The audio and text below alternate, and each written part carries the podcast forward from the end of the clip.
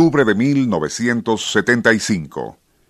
El cineasta Ken Russell se encuentra en su despacho de los estudios Pinewood, en las afueras de Londres, estudiando documentos que pertenecieron al astrólogo de la época isabelina Simón Forman.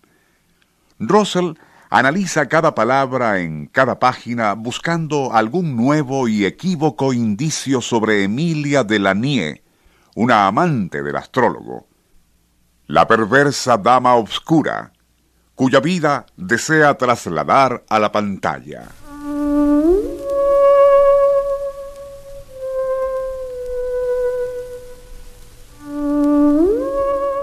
Es entonces cuando ocurre.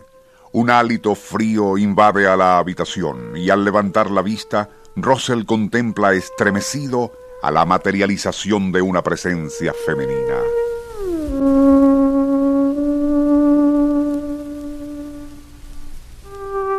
Ataviada a la usanza del siglo XVI, su rostro luce inmensamente pálido y hermoso, con ojos oscuros, profundos que le miran con hipnótica fijeza.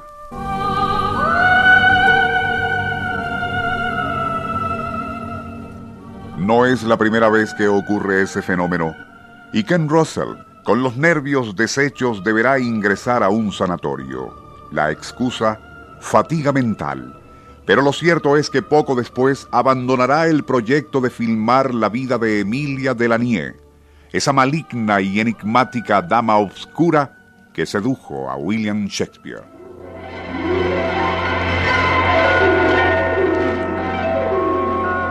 Nuestro insólito universo. Cinco minutos recorriendo nuestro mundo sorprendente.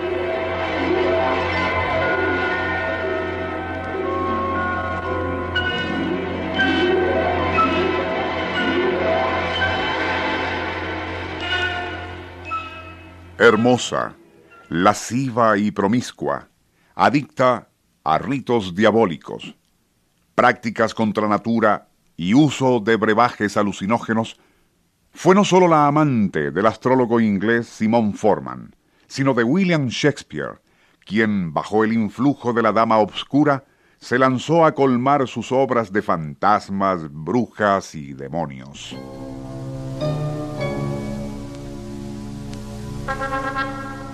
Es más, la sangrienta personalidad de Lady Macbeth parece que fue inspirada por aquella insólita mujer.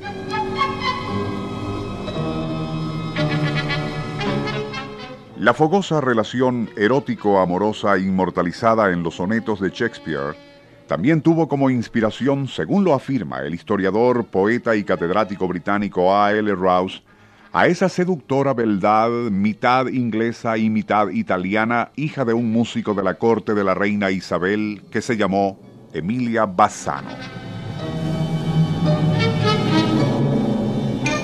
Esta, desde muy joven, comenzaría su carrera de seducción en la corte isabelina.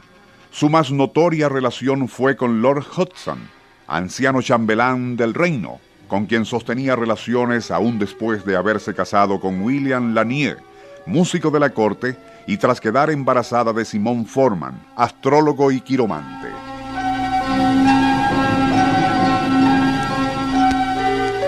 Tocaría después el turno a William Shakespeare, a quien abandonó para convertirse en la amante del conde de Southampton, patrón del poeta.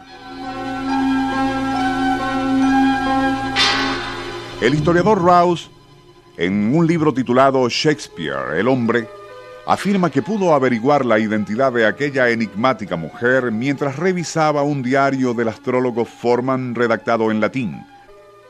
Supo así de su avidez sexual y carácter perverso que la convertían no solo en seductora e iniciadora, sino principal protagonista. La hermosura de Emilia de Lanier iba a la par con su lascivia, al punto que, y según la describió el astrólogo Forman en su diario, se trata de una mujer que pareciera no haber nacido de seres humanos, sino más bien en algún nido del infierno. Tal como se relató al comienzo, Ken Russell, autor de filmes tan discutidos como Mahler, Delius, Tchaikovsky, Los demonios, Estados alterados y Listomanía, tras entusiasmarse con la idea de trasladar la vida y hazañas de esa dama obscura al cine y dedicar meses de obsesiva investigación y estudio a su vida y perversiones, súbitamente abortaría el proyecto que, por lo demás, se encontraba bastante adelantado.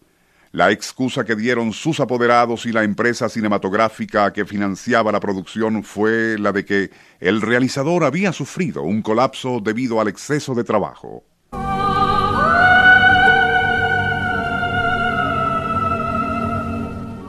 Los entendidos insisten, sin embargo, en que la verdadera razón es que en varias ocasiones la imagen fantasmal de Emilia Delanie se materializó.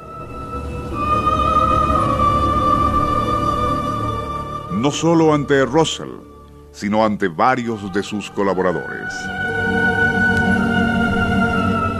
Fue tal la impresión que produjo aquel repetido fenómeno que hasta el presente ese proyecto de la filmación continúa archivado. El espíritu de esa dama obscura que inspiró a Shakespeare parece que continúa activo después de 400 años y evidentemente no desea que la industria cinematográfica divulgue nada de su vida licenciosa.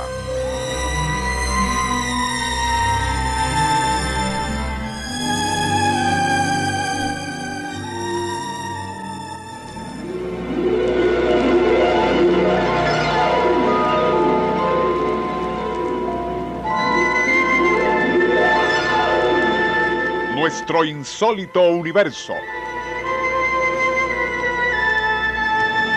Libreto y musicalización Rafael Silva.